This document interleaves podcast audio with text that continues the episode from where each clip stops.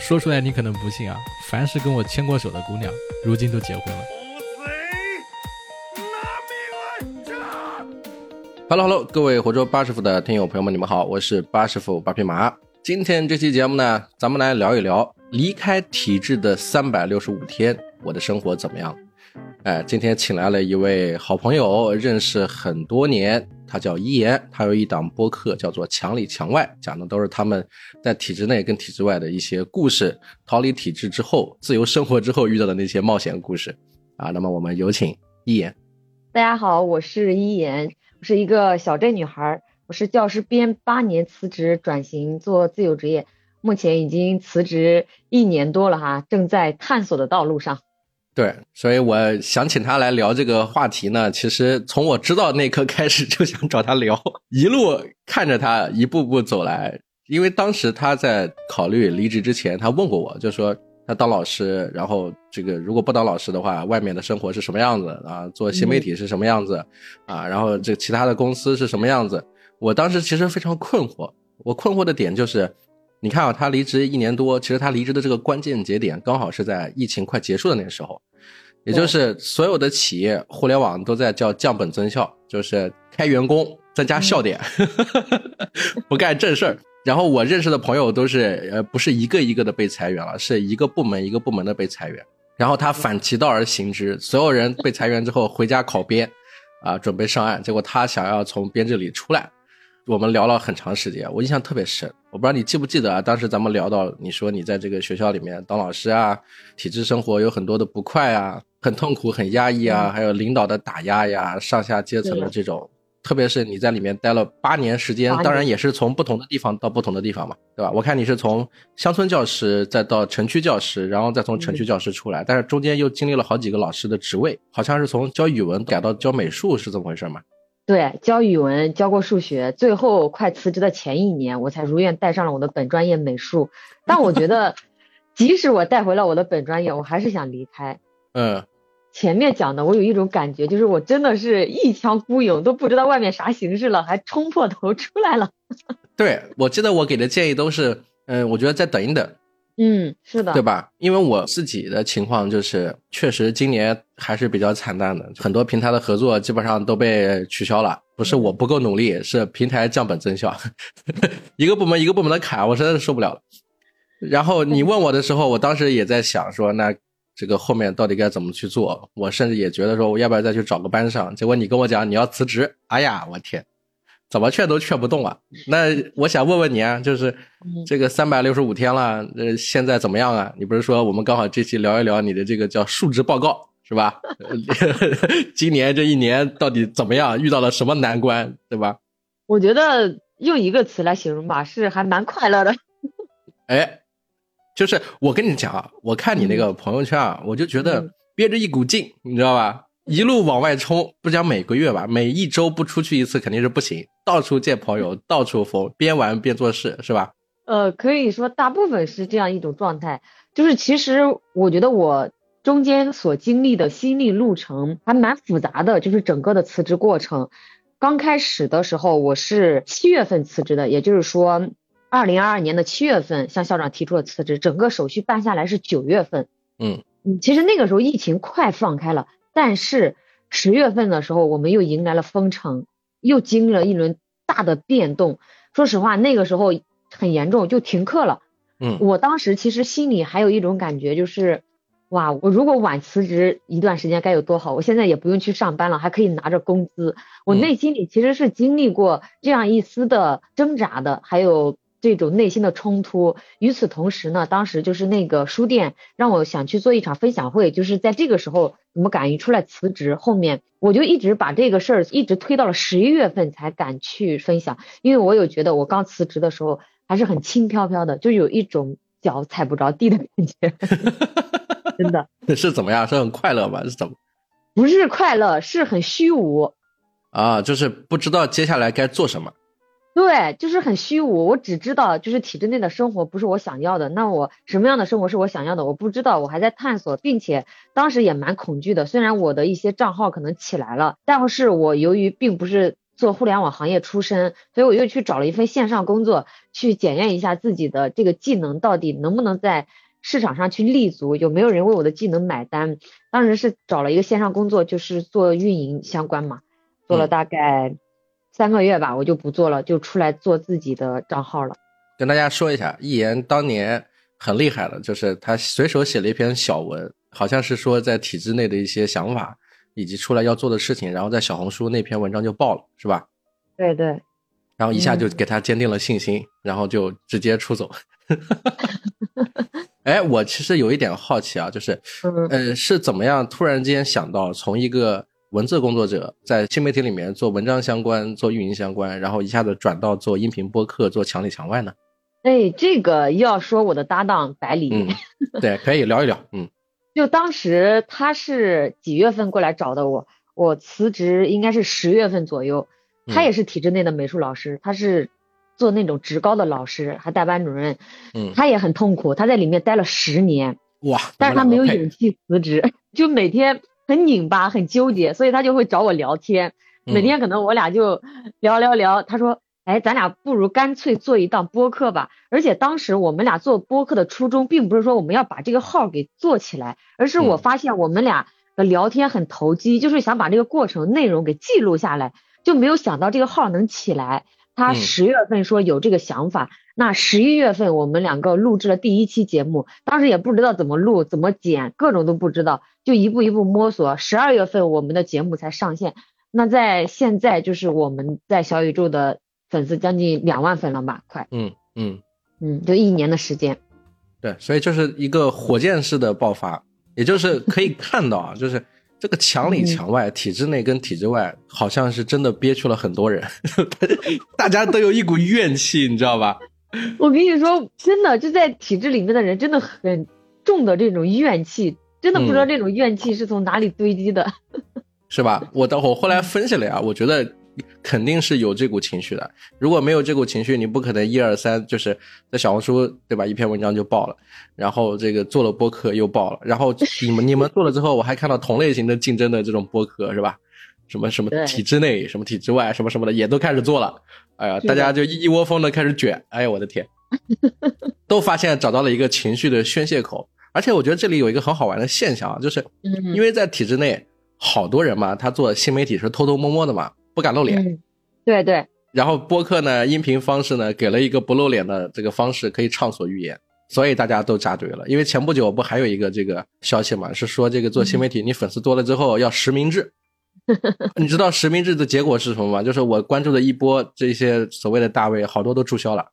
肯定的呀，就是他们有公司或者是在单位里面的都不敢实名制。对，注销了之后，我当时想想，就是不管是出于什么原因，有一波人肯定也都是在体制内工作，啊，然后新媒体这个相关还是比较敏感。怎么说呢？就是还是想跟咱们八师傅的听友，哎，推荐一下咱们一言的这个现在在做的几件事儿。我看除了这个播客，你现在最主要的收入来源其实还是在做读书会，是吗？对，在做我的读书会和我的写作课。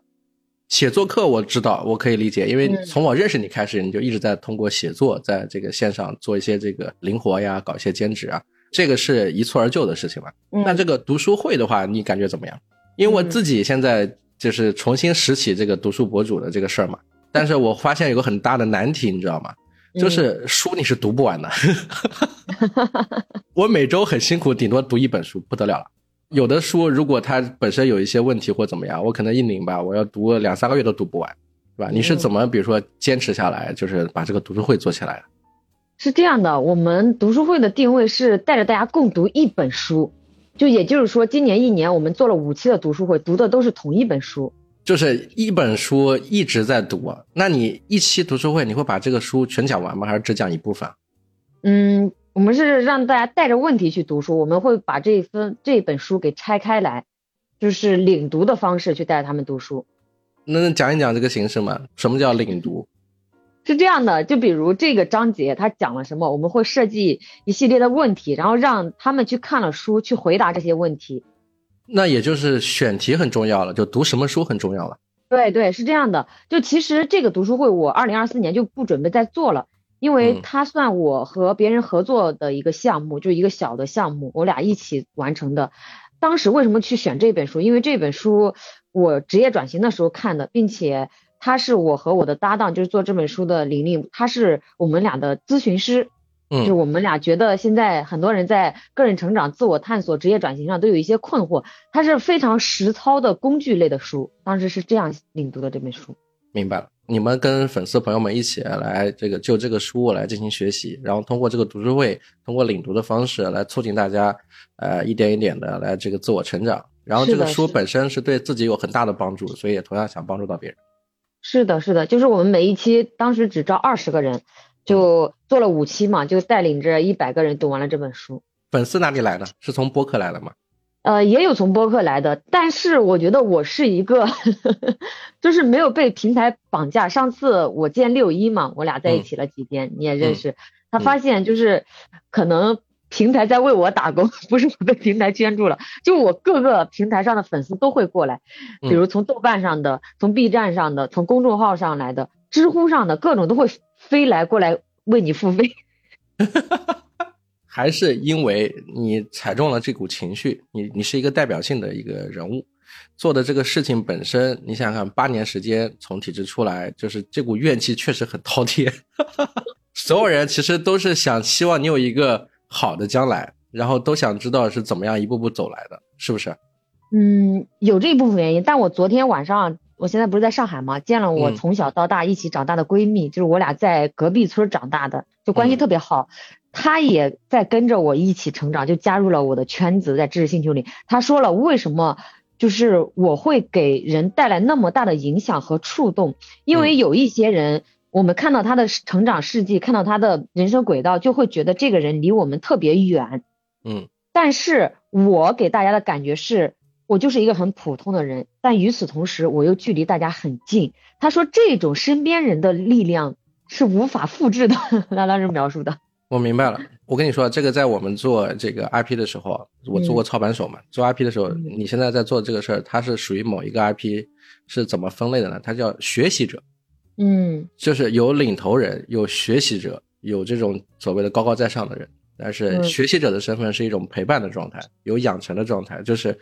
他人设其实相对来说是比较这个接地气的，大家都是一样的。但是你会看到他通过自己的努力，不断的改变，不断的进步，不断的迭代，然后最后成为了大家心中想成为的那个人。这是一种有很大的激励的一种状态。这种学习者的人设不是什么人都能做的，你懂吧？还有是还有一点，我觉得很重要的是，哦，这么多年就在教师编制里面八年嘛，嗯，我一直在探索，并且我又把自己探索的这个过程给记录下来。可能之前是写了大量的文章在记录，后面就拍视频的形式在记录，就是我没有放弃记录自己的这个过程，于是就让大家看到了我。因为昨天还有一个人突然从豆瓣上过来，他说我看了你的文章，真的非常非常喜欢，有很多的共鸣。嗯，就是我没有放弃去记录这件事情。哎呀，听到你讲这些，我就觉得，我不知道听友们是怎么想的。对于我来说，我觉得一言身上最大的一个命题就是他非常勤奋。真的好吧，我从认识你开始，你就跟我说你在写东西，一直在写，一直在写。啊！但是说到这儿，我又觉得我不勤奋。我还记得你其实当时给了我很大的鼓励。嗯，应该是在二零二一年还是二零二二年？就是你看了我写的那个《母亲和村庄》那篇文章之后，嗯，你问我能不能写出来，就是大概七八万字的样子，你说可以帮我。对接出书，结果现在 我还没有写出来。出版行业已经完了，但是我还是那句话，就是这个好的文章是很少见的，真情实感的文章真的能够让人产生很大的共情。再一个就是，你看你现在在做这个行业，在做新媒体嘛，你那个东西一定是要写的，因为你等你真正的粉丝基础到了之后。呃，会有出版社的编辑主动来找你，希望来给你出书的。那你那个时候如果没有作品的话，你不是浪费了一年多的时间，对不对？如果人家找到你，你现成就给人家七万字的稿子，那可能这个事儿立马就能开始，可能三五个月你这个书就能定下来了。但如果说你那时候啥稿子都没有，人家编辑来找你，你再重新写，你想一想吧，你再脱稿再弄，你没个两年时间，你可能都不火了，是不是？是的，是的。其实当时你那个给了我很大的鼓励，就我其实已经写好了我母亲和村庄那篇文章的续集。因为那篇文章的成稿是在二零一九年，那这么多年过去了，就我和我妈的关系，包括我妈自己又考了驾照，又各种经历的一些事情，我还给她写了续集，在今年暑假的时候已经完成了，但是我还没有把它发表出来，没有公开发表出来，可能这段时间我会修改一下发出来。嗯，可能大家对一言不是非常了解。我跟一言是怎么认识的？我们是，我忘了是几几年了，反正是当时我在亳州，安徽亳州，这是曹操故里，然后这个华佗故里这么个地儿。然后我在那边当时是一个书店受邀约，然后做了一场分享会，然后在分享会上面，这个一言是当时的其中的一个这个观众，后来成为了书友。当时我们一起吃饭，然后他提了很多的问题，就是关于比如说通过这个新媒体怎么样能够啊养活自己，是吧？怎么样做斜杠青年？怎么兼职？各种，给了我很深的印象。一言跟其他的这个提问的人不同的是，他是带着问题来的，他的问题很尖锐，就是如果真没干过这个事儿，他提这个问题你没办法回答。后来就就有保持在线上有联系，就比如说他这个关于这个当教师的问题啊，因为我一直想采访他的原因是因为他是。正儿八经在这个当老师的这个过程里憋了很多年，在的这个地方呢又是一个乡村，亳州已经是一个比较偏的城市了。对不起各位亳州的听友，然后他还在亳州的下面乡村的这个上面当老师，是不是？嗯，对，基层。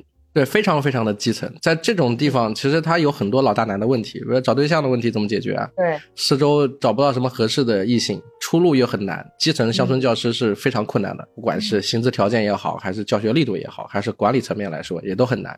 然后他的这个性格呢，又是一个执行力很强的一个性格。你在这种状态里做不了他想做的事情，我我相信是非常憋屈。更何况大家一听张口就是八年时间，人生有几个八年，对不对？我鸡皮疙瘩起来了。你说这句话的时候，其实我还觉得我可能还是一个比较积极主动的人。比如当时我想认识你，我就直接问了我们书店的这个策划，因为我和他关系很好嘛。我当时也给书店主持作者的签售活动，嗯，我就直接问我说他走了没有？他说他没走呢，我带他泡温泉呢。我说那晚上我请你们吃饭，所以我们就去吃了一顿火锅，对吧？哎呦我的天呐，被别人发现我还在外面泡温泉。哎呦我天！但是泡温泉是很正经的，非常正经啊。但是啊，你知道吗？我跟你说一些背后故事，你不知道的啊。啊。当时有一个追求者，嗯，有一年他喝醉了，给我发这个消息，然后我也不知道怎么地了，他跟我讲，他说我来一次亳州就要打我一次。所以他打你了吗？没有啊，我意识到他可能喝醉了，那也是他人生的一个转型周期。然后我就跟他说了，我说你是不是喝醉了？喝醉了，我们回头再聊吧。从他身上，我又看到了你身上的很多点，就是你其实有很多人喜欢，然后你身上有这种吸引人的特质，是吗？对，但是对于你来说，你可能最重要要解决的问题，倒不是对象问题，而是比如说人生理想问题、人生的追求啊，实现自我的这些问题。不然你就不会一腔孤勇，突然之间就在这个大环境都找不到工作的时候，你从这个岸上面下来了。这话说的好像不太对。我是逆流而下了。还是说回来啊，就是这三百六十五天，对吧？你感觉怎么样？嗯，我觉得也有过比较焦虑的时刻，就比如说现金流的这个问题。嗯，那它也不会太影响我，因为我还是有一定的存款的。所以每当我冒出一些焦虑的念头的时候，我就会告诉自己：我真的饿死了吗？没有。那我现在的生活不就是我之前辞职时候的想过的生活吗？甚至比我辞职的时候预期的还要好很多很多。所以在这个上面，我就已经很知足，很知足了。能说一说现在做的哪几件你觉得还算不错的事儿吗？就是给了你支撑的力量。我觉得很重要一点就是我亲手为自己换了一个圈子，身边认识的人。和我之前的同事啥的，就完全根本就不是一类人，你知道吗？就我能感觉到之前那个圈子，包括我校长、我同事，他是非常消耗我的。但是现在我所认识的一些人，他们都是很滋养我的。嗯，有什么不同？是从一个很闭塞，嗯，到一个很开放、很包容、很多元的环境里面的。那我想知道的是，你这个每周规划的出行，就是到外面的城市去看一看，这个是有计划的吗？就是随心所欲，合适就去。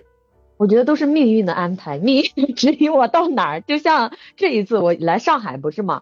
我原本的计划是这个周末再过来，可能要晚几天再过来。结果就在西马上那个有阅读马拉松的活动嘛，就找到了我们，嗯，让墙里墙外来参加，就提前把我拉到了上海。确实，说实话，我在家里的这段时间我也待不下去了，嗯，就很消耗我在家里面各种各样的琐事，就把我弄得不行了。我也想尽快的离开，但是你看也走不掉，在家里的那种情况下，那比较好的一点就是。就命运主动的，你赶紧走吧，有一个活动，你要赶紧尽快到上海，所以就来上海了。所以就来上海了。对，你跟那个百里是两个是在见面的时候一起来录这个节目我们俩就像咱俩一样远程，他现在在越南呢。哎呦我的天，那你就是代表墙里墙外，然后在线下来做这些活动，刚好有了机会，就今天就在上海。我看你之前啊有一个事儿跟大家说，就是之前你家里还着火了，怎么回事？对。我跟你说，就是上上周，因为我家特别冷嘛，嗯，其实我在家里不怎么开空调，因为我爸是那种特别节俭的人，就他们在家都不开空调，你会觉得你开了空调，你有一种负罪感。零下五六度了，南方，所以我就那天特别冷，我就开了一下午的空调。吃晚饭的时候我没有关，就把门关上了嘛。我说一会儿我就上来了，结果就是我家噼里啪啦噼里啪啦停电了。然后那个变压器以及电压电表全部都失火了。那个电表是坐在我邻居的房子上面的，就是我们有三户人家的电表坐在他家的外墙上面。嗯，失火的是我们三家一起失火，那个电表整个都炸了。嗯，就是特别吓人。我第一次看到电失火，而且给电工打电话，他们。很晚才来到，那我看一直没有来到，我就给消防打电话。然后消防来到之后看了之后，他就说太危险了。他说幸好还下着小雨，如果就是是晴天的话，可能我邻居家会被全部烧完。哇！但是你及时发现了。对，其实与此同时，我也在想到，如果那天不是我在家的话，就是谁会反应这么敏捷，去快速的。解决这个事情，因为村子里面的一些人就是老弱病残，他们可能只能眼睁睁的看着，又怎么办呀？你比如给消防联系，他会加微信呀、发定位呀，就是各种，可能家里人就不会这么迅速快的去处理这件事情。嗯，最后大火扑灭了，没有造成什么太多的损失。没有。啊，那就是万幸啊！但是我看你那一刻也炸了，就是真的想离开这个地方。对我很炸，而且我会觉得今年所有的事情的发生都在提醒我，明年不要回来村庄。其实，在 今年一年，二零二三年，我做了蛮多的事情的，比如我在线上还在帮我父母卖我家地里产的玉米。对我看到，嗯，就卖的还不错。大家的反馈还很好，那我就在想，明年让家里面多种一点吧。与此同时，就我们安徽亳州是这个中药材之乡，就是很多的中药材。那我家也有地，我也想让这个我父母种一些艾草。就现在不是很多人在学中医嘛，就中华血脉觉醒了，我也想往这个方向走。但是最近就是家里发生的一系列事情，就让我觉得我不要回家。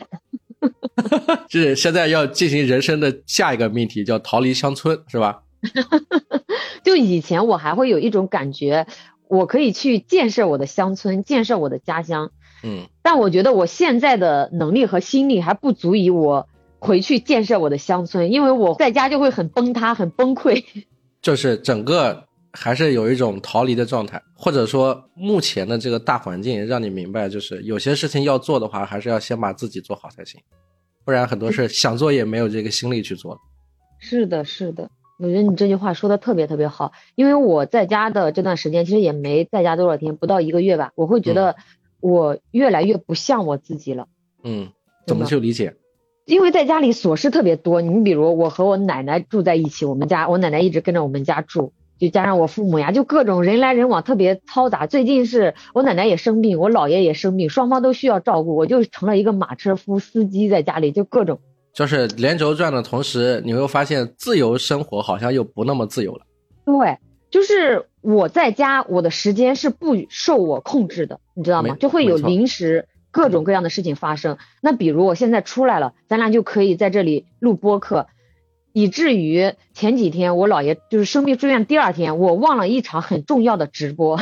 嗯，就其实和那个老师是我们一个月之前就敲定了时间，如果不是对方来提醒我还有二十分钟就要开播了，我就不知道今天还有直播的事儿。我当时还在医院里呢，而且我手机还快没有电，我就开着车临时到了我哥家，我哥家距离医院比较近，而且那一刻我会觉得我自己到底在干嘛？我为什么还要留在这个城市里面？我很崩溃。恭喜你，你合格了，你成为了一个自由职业者。你说的这些问题都是我每天在面对的，是吗？对啊，我以前很向往在职场啊，因为你有一个理由可以逃离你现在身边的这些琐事。对。就是我必须要去工作，有些时候的这个必须要去，其实并不一定那么必须，只是它刚好是一个逃避的一个方法。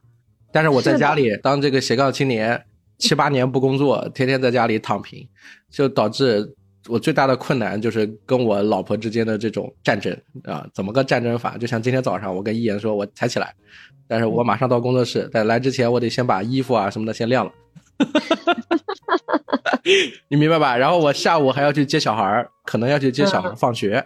然后这个在这个之前也是一样的，就是很多人不清楚，就是做这个自由职业者，他的这个时间让所有不自由的人会觉得你的时间是可以被占据的。家里任何的灵活啊，你去拿个快递，嗯，你去帮我买个牙膏，你去呃倒个垃圾，然后你把这个地拖一下，把衣服洗一下，怎么怎么样，是非常消耗人的。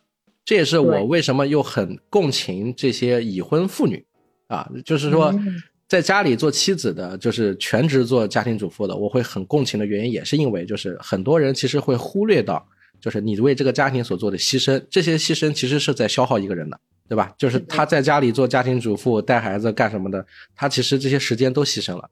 他其实可以有自己的想法，可以去做自己想做的事儿，但是因为他要做一个全职家庭主妇，要做一个好妈妈，所以他必须牺牲自己，不去做这些。当然，我们不能排除有些人他本身就懒惰，他希望靠男人或怎么样。但是你也不能说把一个人想的特别的扁平化，他肯定也有自己想做的事儿，只是碍于现状没有办法去做，他也就丧失了这种机会去改变自己。所以，我我也很痛苦。你刚刚说这些，就是我们现在人生的第二个主题，就是作为一个自由职业者，怎样？来获取自己的时间自由。嗯，我觉得这是自由职业者面对的最大的一个课题。那我听完之后，我的感受哈，就是做自由职业不要在家里。我觉得我只要离开我家，就我朋友给我的反馈就是，你在外面那种状态就可以看到很好。那我在家，我会觉得我的时间、我的精力都是被各种事情给拉扯的，被分割成了很小很小的碎片化。是啊，你还没结婚呢，你要是结了婚还得了？所以我不想结婚。这个里面又有一个主题是前不久有一个听友给我反馈的，就是他说我做了很多年轻人的这种选题嘛，比如说印象最深的是关于这些二十来岁的年轻人的这个职场迷茫啊、人生迷茫期啊，怎么去选择啊？然后他就问我，他说他很想听到三十岁的女性没有结婚的单身女性，她们迷不迷茫，在想什么？那我可不可以算一个三十岁？我还虽然不到三十，快了。等我三十几的时候，你再来采访我一下，我可以回答这个问题。可以啊，我昨天晚上就跟一个三十岁的朋友就聊，他刚好三十，他跟我说的老大难问题就是三十岁的女性回到家乡，她也是回到家乡，从北上广回到家乡，回家乡之后发现就是找不到对象，然后我们探讨了一个主题，就是姐弟恋为什么会容易出现，不是因为姐姐不想找同龄年龄的男性，而是找不到，只能找年龄小的男性了。同年龄的男性要么二婚，要么就性格真的有缺陷，不然不可能不结婚。让他再找比自己大太多的也不太乐意了，那他就只能向下去找，向下去找就只能找二十岁左右的这种小男生，然后就会有很多问题，就变成就是高不成低不就。他个人很成熟，但又找不到成熟的男性，然后不断的放宽自己，也老大难。然后他也面临一个问题，他也要逃离自己现在在的城市，因为实在是在这个环境下找不到什么合适的这个工作，特别是他是受到过一定的相当的高等教育。他觉得就是很多人，就像你讲，他这个朋友圈子里面他聊不来，大家看话题，这个对事情的想法是不一样的，然后他就很纠结。但你都说你到三十岁再问你了，可以可以。那我想问你，你现在有考虑过谈恋爱的话题吗？他对我来说不是很重要的事情，就像你说，我可能更追求自我价值的这种实现。因为你刚出来这才一年时间吧，头一年还顾及不到这些，现在是一马奔腾往前走。对，而且说实话，我身边所有的已婚女性，我看到她们的婚后生活，并不是我羡慕的一种状态，也并不是我所向往的一种状态。而且我有两个很好的女性朋友，她们一个是已婚未育，一个是已婚已育的状态。她们都说，如果再晚几年结婚，就可能人生不会选择去结婚。嗯。真的，我也一样。你不怕被你老婆听到吗？我老婆知道，我天天跟我老婆两个掰扯。在这里忘了说一下，那八师傅的书还叫做《有情人终成胖墩儿》呢。那是没有生孩子之前快乐的生活呀。我看你朋友圈，我觉得你还蛮快乐的呀。你与你儿子整天的那些对话发的，你没有看到的是什么？你没有看到的是前不久我儿子才出院，他住院五天，我天天在医院陪他，各种的什么扎手指啊、抽血呀，各种各样的呀，各种的。这就是小孩儿现在这个大家的身体健康第一，对不对？学校又是这种多发期，是吧？啥东西都会经历。小孩送到学校去就是在去生病的。嗯，这话说的可能不太正确啊，但是事实就是这样。我两次都是这样，就我也生病了，就各种各样的原因，你是逃不掉的。在这种状态里面，你说我怎么办呢？我为什么说那个有情人终成胖墩这本书，你看上去很快乐？这个书是写在我最痛苦的时候。为什么最痛苦的时候可以写出来这么快乐的书？因为这个书是我在我老婆怀孕的时候我写的。那那你在她怀孕的状态里面，你作为一个男性，你这个时候是责无旁贷，必须要伪光正的表达自己，但实际上你的内心是有很多小九九的，这种内心这种小九九是不足为外人道也的。有一个不正经的调查，或者叫非公正公开的调查，我发现的就是，我认识很多女性朋友，她们在人生发生重大的这个人生变故的时候，都是因为在怀孕的阶段，生孩子这个阶段，然后就前前后后基本上这个婚姻就不能继续下去了，就离婚了。女生怀孕之后，就面临很多的问题嘛，是吧？这个身体不舒服啊，检查问题呀，其实这些都还好。最重要的是精神压力。什么精神压力呢？就是你作为一个男性在边上，大家不关注的是这个男性的成长过程。他从一个男生变成一个男人，再变成一个所谓的父亲，这个角色的转变是一瞬间的。女性也在转变，男性也在转变，但是女性的转变更具体。因为她肚子一天天的大嘛，大家都能看得到，但是她被关注的度是很高的。可是男性这个时候是没有被关注到的。而对于比如说我这一代人，独生子女的这代人，他是相对比较自私的嘛，他很难在这个里面去找到一股力量支撑他去转变。没有人教会这个人怎么样去变成一个好男人，变成一个好的父亲。那在这个阶段里，你说他痛不痛苦呢？他没有办法跟别人说呀。你想一想，而且我生活的这个城市是在我老婆的这个城市。啊，那我身边没有什么认识的新的朋友，基本都是我老婆的朋友，就是没有办法叫出来一起喝酒啊，去聊一聊，吐槽吐槽，埋怨埋怨的。这股压力在我自己身上，我也是一个在要需要去成长、需要时间去过渡的这种状态。所以在这个里面，我做了很多错的事情，我老婆她可能对我有很多的埋怨，有很多的不解，对吧？而且她在那个状态里面，她整个的精神状态也是不太对的。因为在怀孕的状态所以在这个中间是一个非常大的拉扯，我也就特别能明白了。以前我不明白，现在我明白了，为什么女性在怀孕的时候，很多男性会做出很多不对的事情，很多男性最后会被老婆踢掉，啊，然后最后会离婚，对吧？明明都是生孩子这么一件事，为什么在这个时候他做不了？他没有担当，其实就是这些很微小的情绪是没有被人关注的。啊，那么在那个状态里面，我做的排解就是我通过写书去怀念，啊，我们没有生孩子之前的快乐的生活。我一直跟别人讲，结婚头两年是最快乐的，持证上岗，然后没有孩子，没有压力，双方父母也都是对你还是很好的这种状态，这是非常幸福的时候。但是当你生了孩子之后，你的家庭关系就转变了，你是被迫的去成长。我觉得比较好的一点是你还是会有这个觉察的，就是你不知道作为一个男性。在这个身份转变的过程中，该如何去成长？但是很多男性，我身边的，我觉得他们就一下子是变成了父亲，但是他并没有觉得哦，我要去成长，我要去干啥？这是我身边的哈。对啊，所以我就说，这就是一个男性在面对的这个问题啊，这是不被人关注到的，就是他其实需要有一个时间去学习，或者需要有教导、有言传身教。为什么说原生家庭很重要呢？如果他的父母是很负责的人。那么他可能在这个里面会受到一些影响，对吧？无论是小时候潜移默化的影响，还是他成人之后，他的父母去替代他，帮他去做这件事儿，这都是一个很重要的转折点。所以我看有些人婚姻家庭为什么很幸福啊，并不是说人家一定家里很有钱，但实际上是他的原生家庭的家教很好，有的是他父母代劳。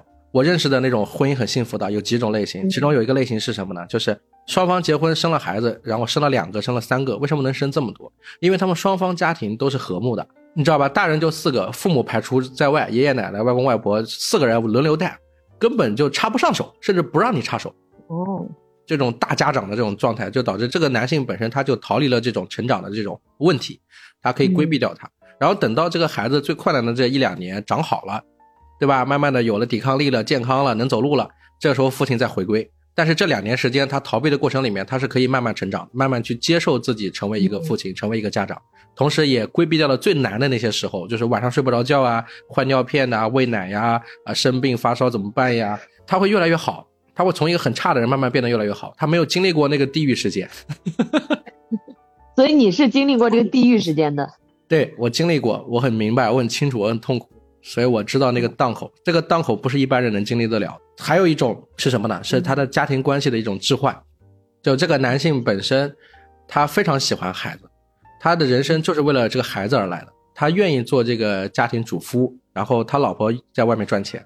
这种家庭倒置的状态呢，也不能讲倒置吧，现在也很流行。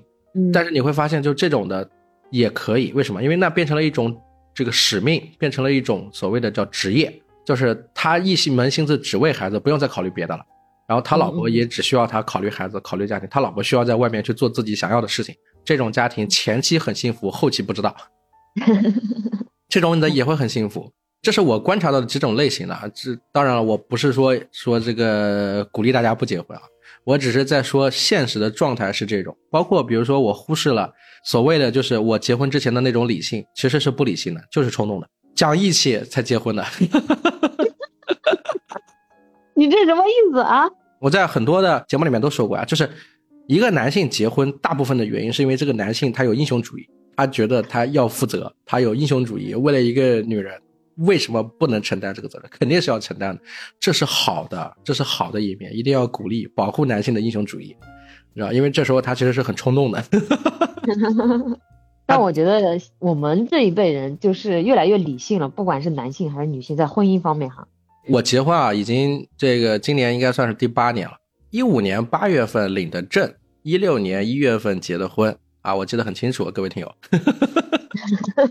所以这样算下来七八年吧，这个七年之痒都过了嘛。七年之痒确实是有的，就是真的是有很大的争吵，有很大的战争，有很大的各种的家庭的纠葛。当然，我们现在聊的这个主题。其实是在聊这个自由职业所面临的一些问题嘛，就是你要面临你的家庭，我在面临我的家庭，你也在面临你的家庭嘛。对，虽然我没有结婚，但是我也感觉到，就是一个家庭里面究竟有多少琐事，究竟需要处理多少。当然，我今年大部分时间是在外地游荡的，嗯就去了很非常多的城市，就在全国各地跑。就是一少部分时间在家里，我发现，当我在回家的时候，我甚至都已经受不了家里的这些琐事了。我刚刚不是已经讲我心态的变化，原本还是说明年发展一下我家里的土地这件事情，但但我现在的想法就是，我明年如果能不回去，就尽量不回去，还是先要把自己做好，真的，把自己安顿好。啊，那我们来说一说开心的话题。你出去之后的这个见闻认知有哪些就是印象深刻的故事？我觉得太多了，从何说起？真的，我觉得就出来之后，好像用一句话说，就那个命运的齿轮开始转动了。遇到的一些人、一些事情，嗯，都是在往好的方向发展，并且是越来越好了，是这样一种趋势。比如说吧，就是我今年其实是过完年之后做了一个近视手术，两三个月不能工作嘛，可能没有收入，命运比较眷顾我吧，我觉得在。没有收入的那段时间，就反复有人来找我做咨询。眼睛不能看东西，嘴巴能讲话吧，耳朵能听吧。嗯，他这一部分咨询就很缓解我当时说，我还可以通过这个去变现。那在安吉的那段时间，嗯，就我有买一些白茶送给朋友们。很神奇的是，我就在朋友圈里卖起了白茶，有人一单一单的找着我来买白茶。嗯嗯，安吉白茶。对，就是我发现了我这个人身上很重要的一点就是。好像不论我卖什么，我都能卖出去，因为大家很信任你啊，因为你在做的事情是成长型的，大家看得到吧？就是你确确实实在这个地方呀，你在做的每一件事都在交代，大家都知道你在干嘛，所以就很相信你啊。这种信任是一定是要保护好的。嗯，包括后面我又做自己的读书会，做自己的写作课，就是在招生方面，就算几乎没有遇到过什么卡点。你就比如我的写作课，连个海报都没有，就是依然可以招到人。嗯。大家都想看看，就是通过跟你一样去实践，你相当于是一个践行者，你先去做，做完之后是不是有效？有效了，我们再来。对对，是这样一种情况。而且我觉得我为什么会觉得今年比较开心？总体上来说，因为它是对我过去八年就是形成了一个很大的、强烈的反差与对比。你想一想，我从出生到我辞职，我就在亳州那个小县城工作读书，我又没有读过大学，都没有离开过亳州，包括又在亳州工作了八年，这样一个样子。那到现在，我今年全国各地跑，收入不稳定，职业不稳定。那其实和我过往的生活，它形成了一个很强烈的对比。是的，完全不同。嗯，完全不同。而且我会觉得，像这种点哪里来，就是他不是一下子说我就是这么勇敢的，敢于突破的，是一点一点积累的。就比如我刚出来的时候，我是选择了找一份线上工作，而不是直接去做自己的平台或自己的读书会和课程。那慢慢的才去敢一步步去做自己的平台，做自己的课程，就不是说你一下子就能从第一步走到第三步，你还是要去先迈出一小步，可能走到一点五步、两步，嗯嗯，这样子。也就是你所有的事儿都是感觉好像是被命运在推着往前走一样，然后每一件事都是在恰逢其时的时候来。我觉得前提是我付出了足够多的努力。嗯，这当然了，当然了，就像买彩票一样，你不买彩票，两块钱没有，你永远中不了。是的，是的，真的是这样。嗯，那比如讲现在这个节点，马上就一月份了吧？咱们是十二月份的月底录的这个节目。啊，那你觉得你想对这一年对自己说点什么？啊，我想说，我辛苦了。你觉得这一年过得快吗？我觉得这一年过得很快，不仅快，而且很快乐过的。主要是，我觉得从我过往都没有这么快乐过。它其实是一个小镇女孩从没有自我到慢慢建立自我，去突破一些枷锁和束缚的过程。那你没有觉得说，就是在某一些比较无聊的时刻，会觉得说，哎呀，就是不不要再怎么样了，或者反悔了，或者怎么样？有没有这种时刻？从来没有觉得我后悔了，真的。就是这一路上都很快乐，做的都是想做的事情，是在实现自己人生理想的一个状态里，所以就完全没有这些我们所谓的就是那种闲暇的、枯燥的、无聊的，开始质疑自己的这种状态。我在家里的时候哈，会偶尔产生否定和自我怀疑，但我一离开我家里，我就觉得我又可以了，我的能量又回来了，真的。我懂了，因为你现在的状态是你选择快刀斩乱麻，就是但凡这个事情对自己不好，影响了自己的情绪，就把它斩断。对，或者就是我完全选择与那个环境隔离开来。那你比如说会不会去觉得说，哎，那我下个月的这个生计怎么办呢？我下个月接不到活儿怎么办？有没有这些困惑的？有呀，就是我会觉得我饿死了吗？包括我现在住我这个朋友这儿的，他也是从体制内出来的，他是读了三年的研究生，现在就在上海找工作呢。我就住在他这儿，我俩就讨论这个事儿呢。呃，别人都会把自己就是想象的很糟糕，可能我离开了一定要怎么怎么样。就事实，我俩都发现，我俩离开了之后也遇到过收入不稳定的情况，但是我们俩都没有觉得以至于非常糟糕，就是会。像以前自己所设想的，之后会遇到多少多少困难，并没有这样。那你现在会想说找一个，比如说正经的工作吗？就是说找一个我们传统上的这一年两年的这种合同工，在企业里面打打工，而不做这种自媒体、新媒体呢？没有，我觉得现阶段我还是不会回去上班的。那你的底气有没有可能也是因为一个最重要的点，就是你有存款？嗯。我觉得有存款是一方面，还有一点就是我相信自己的赚钱能力。嗯，那你觉得你给这些从体制里打算出来的人，就是或者一一直想着要出来纠结的这些人，有一个什么样子的建议？就是如果你真的要出来，有哪几件事是一定要做的？比如说有存款很重要，因为我也是很谨慎的人，我也如果没有点存款，我也不会去做这个 自由职业，始终要给自己一个保险。对，我觉得有存款这一点真的非常非常的重要。一定不要裸辞，尤其是在现在这样一个环境里。第二点，我觉得是心理上的准备，就是你能不能去面对你辞职之后外界对你的一些评价和看法。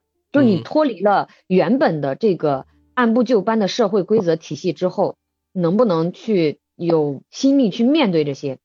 你的意思是说，家里的一些这个非议，或者是这个原有的朋友的一些非议，这个面子呀，各种的问题。对对对。嗯啊，你有遇你有遇到吗？我当然有呀，肯定有。我一些亲戚就觉得我是个野人，整天不着家，都变成野人了。当然我赶紧什么结婚，然后我，哦，你想一想，我在村子里面长大的，你要想一想我那个生存环境有多畸形。就大家觉得你是个街溜子是吧？对，就是很反叛。就我家里人之前还说过，我全中国都找不到你这样的人。那那他们可能没有见过全中国的人，这样子人很多。对呀、呃，还有一点，我觉得就是能力上的准备。嗯你离开了之后，你可以去做什么，能够做什么，或者嗯你想做什么，你的能力能不能在这个上面上去立足，这一点也很重要。可能过去很多人就会觉得我很有勇气，嗯大家会觉得啊你很勇敢。那过去我也会觉得是我的勇气让我离开的，但现在我再回过了头来看，我觉得是我的认知让我离开的。我觉得不是勇气，而是底气。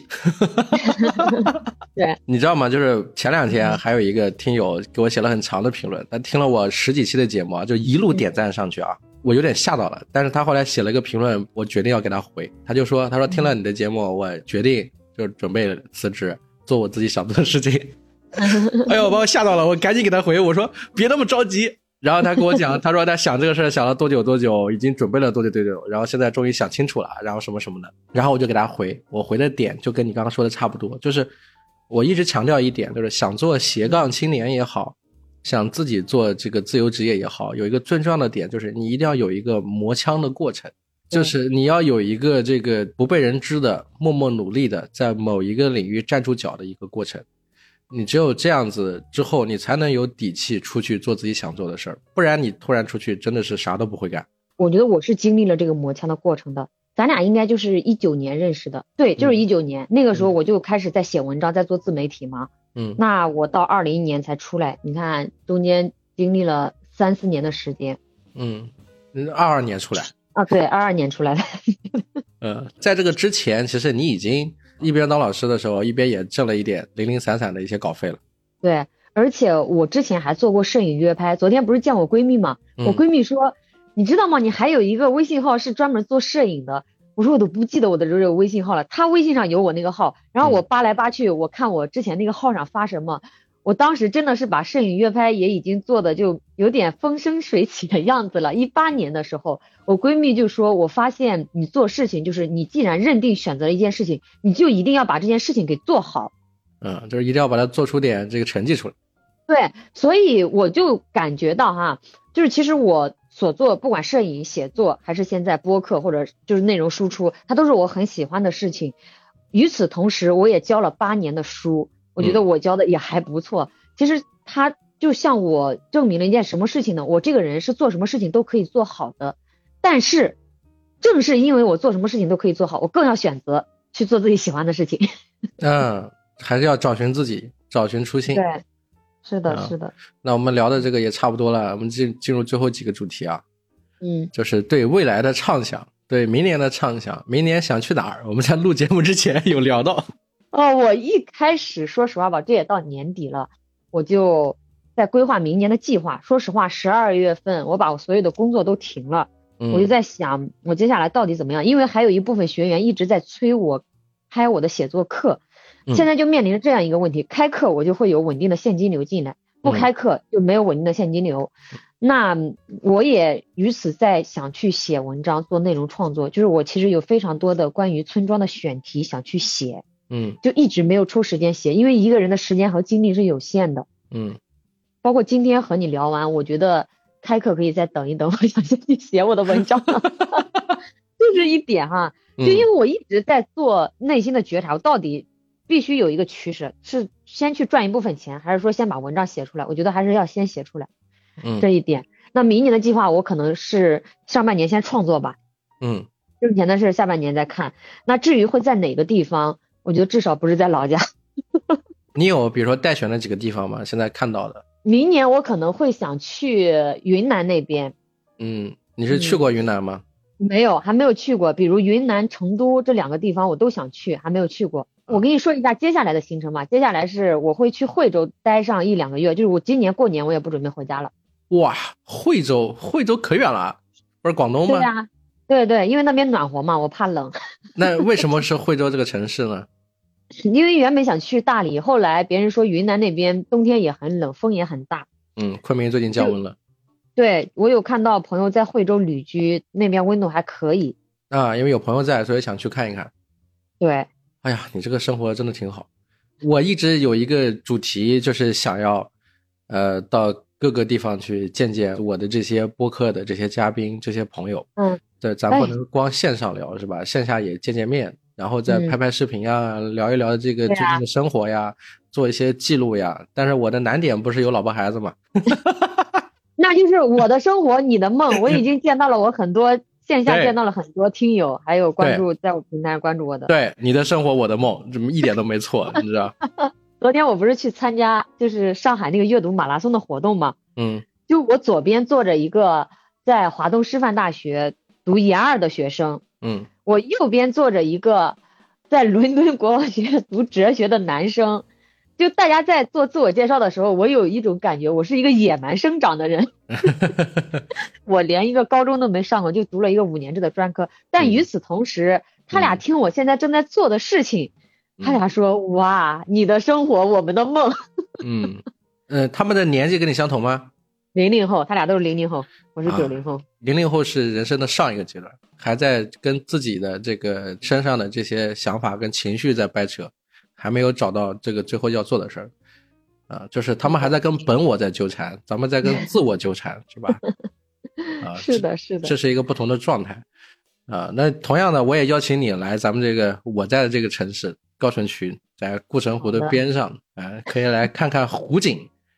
啊，然后这里不同的点呢是，这里商业氛围啥都有，旅游景色景点，这个树山湖也都啥都有。啊，唯一有一点不同的，可能这里人本地人说的话的方言不一定听得懂，因为你来这里你会觉得感觉像在国外。这里人说话什么跟早啊聊来 K，猛早啊聊来 K，你起了别了，嘎磕了。哇塞，你完全听不懂，它是非物质文化遗产，是鲁语系。同时，我这里呢是江南圣地，有孔子后人，有赵匡胤的后人，有刘禹锡的后人，有周瑜的后人，有各种各样的名人，是一个很有文化氛围的一个地方。但是这个里的人他可能感受不到，只有我这种外地人，就人在异乡的这种感觉才会特别的明显。可以。其实我今年也在想，我不想流动太多城市，就是明年的计划哈，就是我能嗯在某一个地方安顿下来。嗯就是能有一个我自己的空间或者是小房子，就是不再像今年这样频繁的，今天到这儿了，明天到那儿了，后天又去一个城市了，一直奔波在路上。嗯我想更安定一点，去做我的呃，不管是创作呀、写书呀，或者是一些交付课程，就不想流动太多。明年，嗯，就是找一个环境适宜的、嗯能久待的、有好朋友在的地方。对，比如偶尔我可以去，比如去昆明见见我的朋友，嗯那去成都找我朋友玩一玩，或者再去其他地方。就是嗯我想有一个我自己的空间。原本我以为这个空间会是我老家，你知道吗？现在看不出。会被原生家庭这个拉扯的，会有很多的牵绊。对，而且我觉得女性人生价值最重要的几年时间，就是说的人生有几个要往上冲的时候，那就能再冲的时候就多冲一下。就像以前我记得有一个老者，我印象很深，在我十九岁做这个房产销售的时候，当时去了也是安徽下面一个很远的县城，安庆西，好像是叫怀宁。我在那个地方遇到一个房地产的销售的一个顾问，年纪很大，相当于是销售公司老板。他当时就跟我说了一句话，他说：“趁年轻的时候一定要去外面走一走，因为你如果你现在不走，以后你就走你就出不去了。”我当时不理解这句话，但是他是出于一个好意跟我说的，你知道吧？他是满面皱纹，你知道 他跟我讲的这个事情，我没有想清楚他为什么要跟我说这件事儿。但是后来我就真的就出走了，就到外面去了，真的是遇到了很多不同的朋友，见到了很多不同的生活方式，也让我嗯就是对我自己的生活呀，对自己的想法呀，有了更多的一些理解。也同样的想跟咱们的听友分享我的这些小想法，就是趁年轻一定要多出去走一走，看一看。是吧？不能只在一个地方，不然很多时候就是应应该是年轻的时候去做的。等你真到了这个一定的年纪之后，有些事你已经不想做了。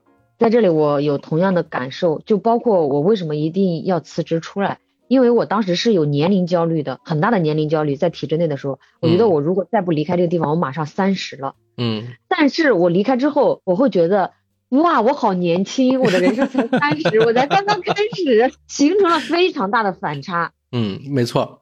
所以同样想跟咱们在听的这些朋友们一起，就是给这个建议啊，就是很多事情趁年轻该做就做，千万不要拖到后面，到最后呢，你可能真的会后悔。好，那咱们今天就聊到这，分享一首最近在听的歌，我放在节目的最后给各位一起来收听。我最近真的听了一首很好听的歌，叫《约会在星期天的晚上》，墨菲定律乐团，但是我听着有一点点像民谣的声音。好，那就在这首歌里面结束本期的节目，感谢一言啊，我们下期再见。谢谢巴师傅，下期见。照在他脸上，声音若沙哑，就多了些遐想。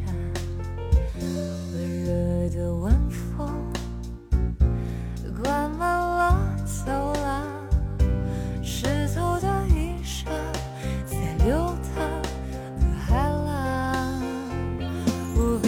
想你。